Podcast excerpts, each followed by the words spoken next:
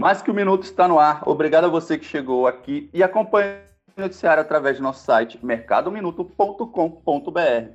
Siga o arroba Mercado Minuto nas redes sociais e compartilhe esse podcast. Eu sou Oswaldo Coelho e a cada semana recebo o estrategista-chefe da VLG Investimentos, Leonardo Milani, para uma ampla conversa sobre possíveis panoramas do mercado financeiro diante das notícias da semana. Lembrando, esse programa não faz qualquer tipo de recomendação de compra ou venda de valores e ativos mobiliários.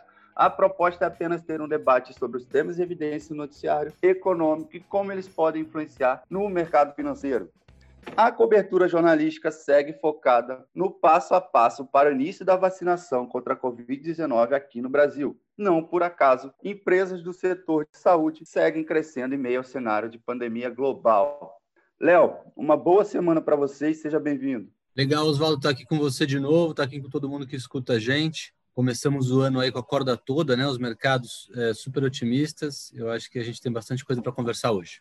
Eu queria começar com você aqui, é, um comentário aproveitando é, esse cenário de empresa setor de saúde aqui no Brasil. Ontem, segunda-feira, dia 11, as ações do grupo Notre Dame Intermédica e da Rap Vida tiveram uma forte alta, com os investidores repercutindo positivamente a possibilidade de fusão entre as duas empresas. Elas juntas podem criar uma companhia com um valor de mercado de mais de 100 bilhões de reais. Essa empolgação do mercado tem motivo, Léo?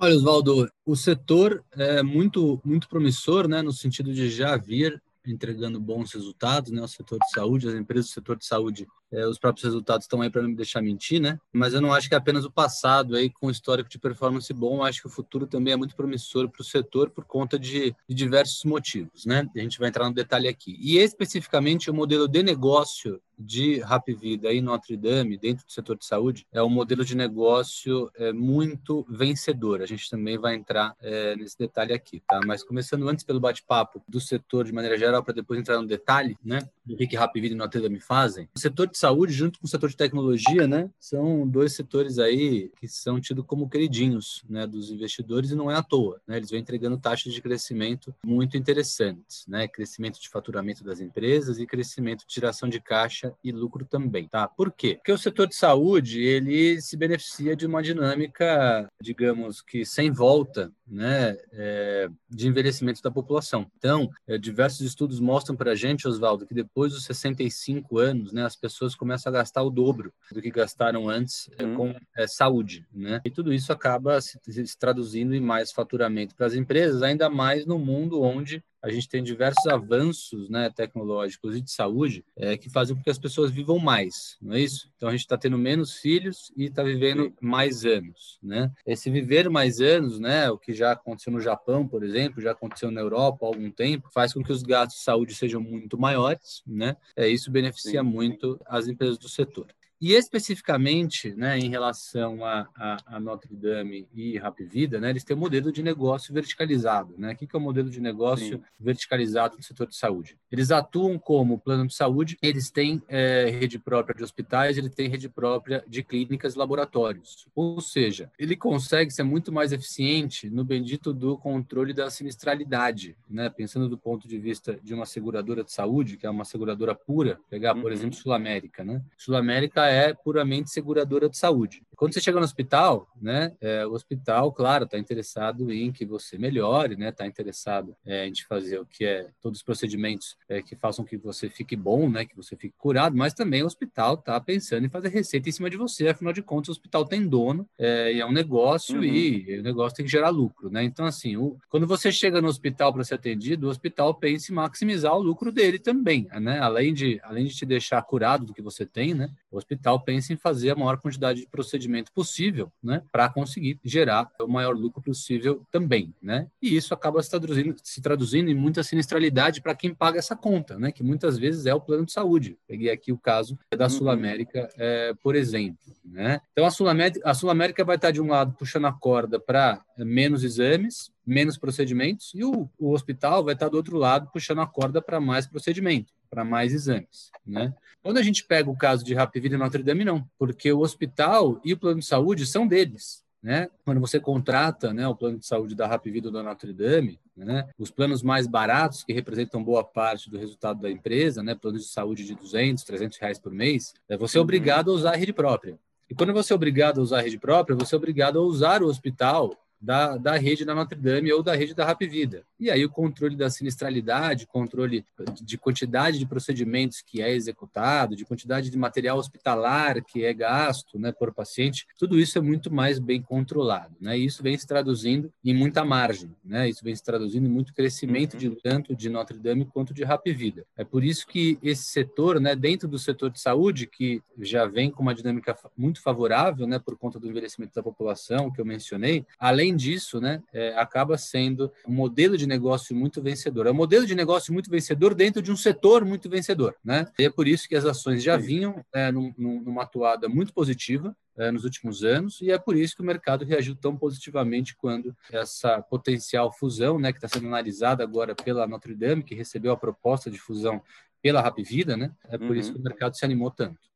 Então, assim, você está resumindo aqui no caso da Notre Dame com a Rap Vida aí, acaba sendo um modelo ainda de mais sucesso porque ele atende de ponta a ponta, né? Ele consegue fazer desde o do atendimento ali emergencial, enfim, da procura por um médico, até os exames, a internação, tudo dentro do mesmo plano, sem ter que passar para terceiros, enfim, é por isso. Tudo. Laboratório, clínica de análise dos exames, é, hospital, pronto atendimento, tratamento de doenças mais sérias, tudo é feito pela rede própria. Isso faz com que eles gastem menos. E aí, gastando menos. E é, consegue ter uma. Margem maior, uma margem também. É isso aí. Então, o crescimento desses dois players tem sido Beleza. muito maior. Léo, você já citou, é, desculpa te cortar, você já citou aqui rapidamente em, em, outro programa o conceito de empresas que são perenes. Falou, inclusive, sobre o que são companhias inelásticas ou elásticas. É, aproveitando o gancho sobre as empresas de saúde, você pode explicar um pouquinho melhor para os ouvintes o que são esses conceitos de inelástico e elástico?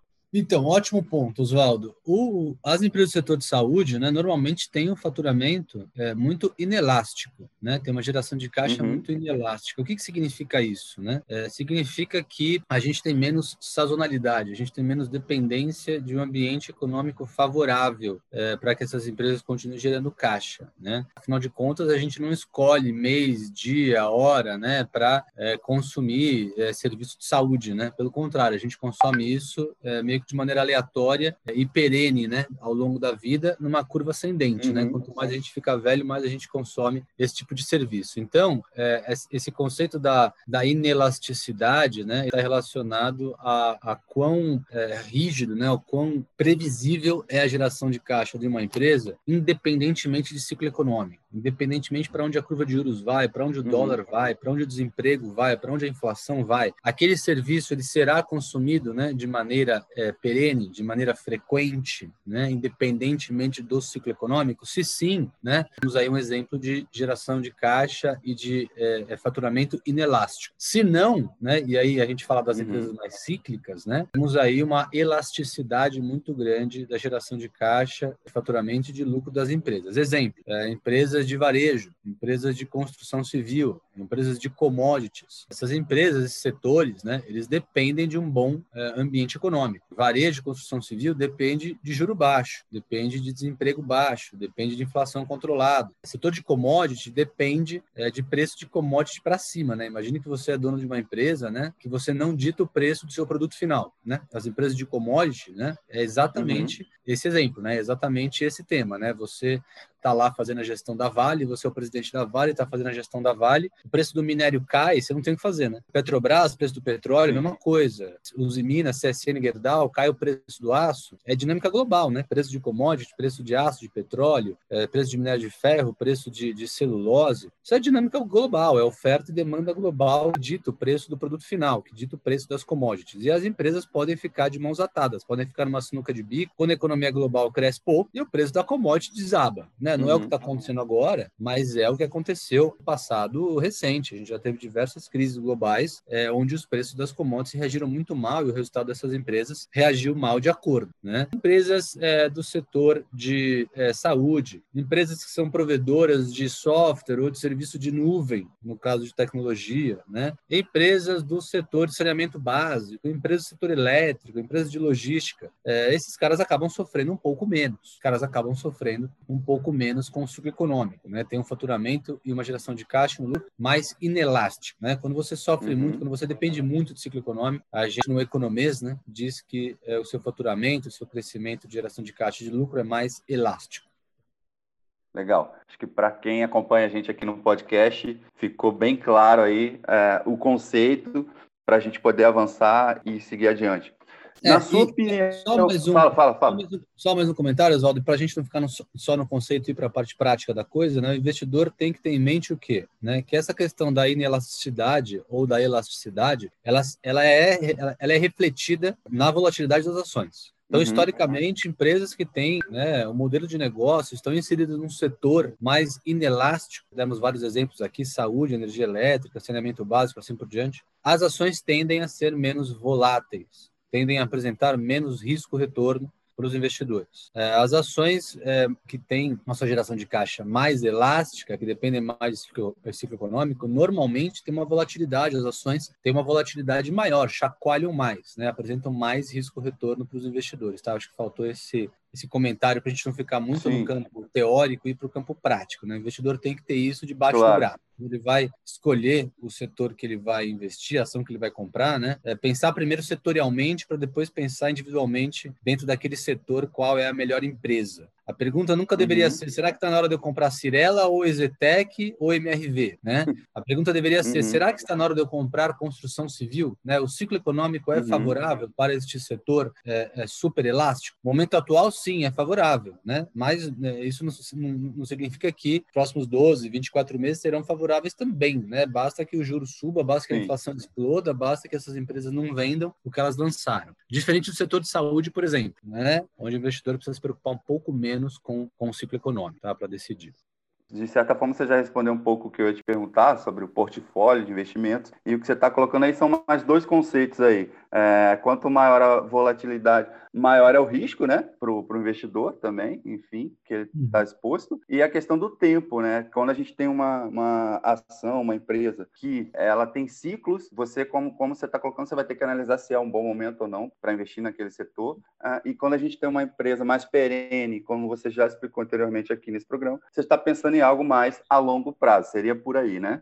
É exatamente por aí, e, e, essa reflexão é muito importante, é o que a gente faz aqui na VLG Investimentos com boa parte dos clientes. Né? Uhum. É, é, a ideia né, do, do, serviço de assessoria de investimentos é exatamente essa, né? essa reflexão junto com os clientes para auxiliar o cliente na tomada de decisão em relação a essa parte técnica. Né? O cliente que é empresário, o cliente que é advogado, o cliente que é médico, é, o cliente que é arquiteto, né? o cliente que é engenheiro, não está acompanhando né, essa questão de empresas mais elásticas, menos elásticas, momento operacional, é, ciclo econômico, tudo isso é papel é, do assessor de investimentos. Então, a gente aqui na VLG Investimentos tem a nossa área de inteligência, né, e é exatamente esse serviço né, que a gente leva para o cliente final. Olha, investidor, de acordo com o que a gente está vendo aqui para este determinado setor, para essa determinada empresa, né, tem um risco retorno maior nesta ação por causa disso, disso, disso. Esta outra ação aqui, que é do setor é, de saúde, por exemplo, tem um risco retorno menor, porque me parece que a geração de caixa é mais inelástica, por esse, esse e esse motivo que a gente já conversou aqui nos últimos minutos. Né? Então, o papel do assessor de investimentos uhum. para é, auxiliar o cliente na, na, tomada de decisão, como a gente sempre menciona aqui, né, Oswaldo, no nosso podcast, ele é fundamental, né? E é esse o trabalho que a gente na VLG leva para o cliente final, não só no mundo de ações, mas também no mundo de renda fixa, por exemplo, onde envolve análise de risco de crédito, é, mas também no mundo de fundos internacionais, no mundo de BDRs,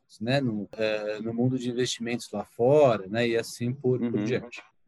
Aproveitando aí o gancho no, no, nessa parte de, do auxílio do profissional, ou seja, para quem deseja montar uma carteira para longo prazo, para ter uma boa valorização, esse é um setor que a gente está falando no programa de hoje, saúde, que deve estar sempre no radar do investidor, certo?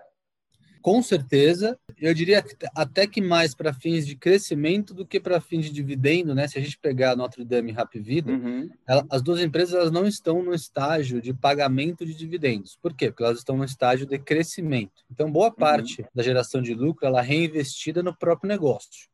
Então, não tem nada de errado, né, numa empresa não estar pagando dividendo. Um de caixa dela seja positiva, né, que ela não esteja queimando caixa e que essa geração de caixa positiva esteja sendo reinvestida em algo que gere ainda mais valor do que me pagar dividendo, né? Eu que sou acionista. Exemplo, investido, investindo no próprio crescimento orgânico ou fazendo aquisições, né? Notre Dame e Rapvida cresceram muito fazendo aquisição, aquisição de hospital, aquisição de clínica, aquisição de planos de saúde menores, né? Então elas vêm fazendo isso nos últimos vários anos e é por isso que elas têm pagado pouco dividendo. É algum demérito pagar pouco dividendo? De novo, não, nenhum demérito, muito pelo contrário. As ações, inclusive, estão reagindo melhor do que se fossem boas pagadoras de dividendo, porque o mercado está enxergando que tem muito uhum. crescimento ali, seja o crescimento que já está sendo entregue, seja o crescimento futuro. Quando a gente pega empresas do setor elétrico, por exemplo, né, aí sim essas empresas tendem a ser mais boas pagadoras de dividendo. Por quê? Porque é um setor que eventualmente aparece de vez em quando algum leilão é, de uma nova linha, né? Algum leilão de transmissão, uhum. algum leilão de distribuição, algum leilão de geração. E aí as empresas vão botar uma proposta para ver se consegue levar o leilão, né? Para ver se consegue levar a concessão. E aí, uhum. caso leve a concessão, usa parte daquela geração de caixa para reinvestir ao invés de pagar, de pagar dividendo. Como não é um setor em franco crescimento, é um setor de demanda estável, é um setor inelástico, né? A gente perde o emprego, mas continua tomando banho quente e assistindo televisão, ou seja, a gente continua consumindo uhum. energia elétrica elétrica mesmo, né, se tiver perdido o emprego. Então, é um setor inelástico, mas é um setor que paga muito mais dividendo do que o setor de saúde, por exemplo, porque, de novo, não está em franco crescimento quanto o setor de saúde, já está num estágio mais maduro das concessões e do negócio. Num cenário global, pós-pandemia da Covid, você acha que esse será um setor afetado negativamente, tendo alguma possível queda ou não? O setor de saúde? Isso, de saúde.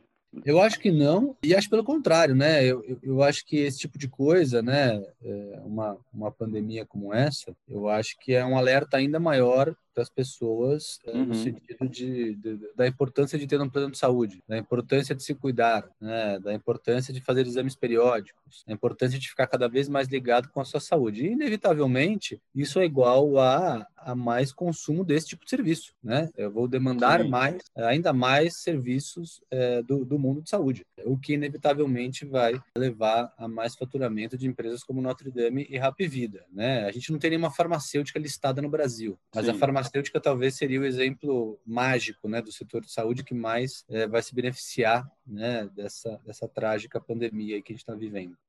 Mas a gente tem as lojas físicas, né? Algumas empresas, enfim, estados que têm, né? Venda de, de produtos farmacêuticos, enfim, é, venda de, tem de material. Estado, Isso, a gente tem farmácia exatamente. Com Raio do Brasil e a gente tem as BDRs das farmacêuticas. Então, o investidor brasileiro consegue, sim, surfar a dinâmica do setor de saúde via farmacêuticas, né? Comprando ações da Pfizer, por exemplo, através aqui da nossa própria bolsa, como a gente já mencionou em outros programas, né? São a, essa que é a magia das BDRs, né? A gente não precisa mandar o dinheiro para fora para é, conseguir alocar é, as nossas, o nosso recurso, nosso patrimônio nas maiores e melhores farmacêuticas do mundo, né?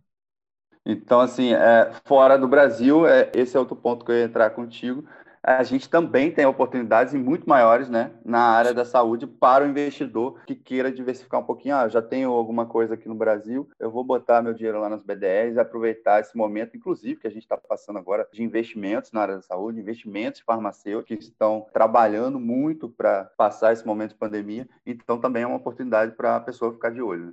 Exatamente, exatamente. Léo, a gente está chegando ao fim aqui. Eu queria só abrir para você se tem mais algum comentário sobre o setor, alguma coisa para o ouvinte sobre essa área e agradecer a sua participação no programa de hoje. Legal, Oswaldo, muito bom estar aqui com você de novo. Eu acho que foi um, um programa bem na linha da, da, educação financeira, né? O que é a uhum. maneira como a gente gosta de, de, trabalhar aqui, principalmente com os nossos clientes da VLG, né? É, nada vem do achismo, né? Tudo é, vem através de, de, estudo, conhecimento técnico. Acho que são dois pilares fundamentais para a gente conseguir maximizar é, os nossos retornos, minimizar os nossos riscos e, e continuar nessa jornada de longuíssimo prazo, né? Que é a gestão dos nossos investimentos próprios, né? Então acho que foi mais um programa muito bom nessa linha. Legal, então eu aproveito para chamar todo mundo para continuar acompanhando a gente aqui. Toda terça-feira tem episódio novo. Se você não ouviu os outros programas do Mais Minuto, basta seguir nosso canal lá no Mercado Cash, nas plataformas Spotify ou Apple Podcast e dá o play lá que você consegue ouvir os programas anteriores também. Aproveite e acesse o nosso site mercadominuto.com.br para se manter bem informado diariamente. Até a próxima semana. Tchau, tchau.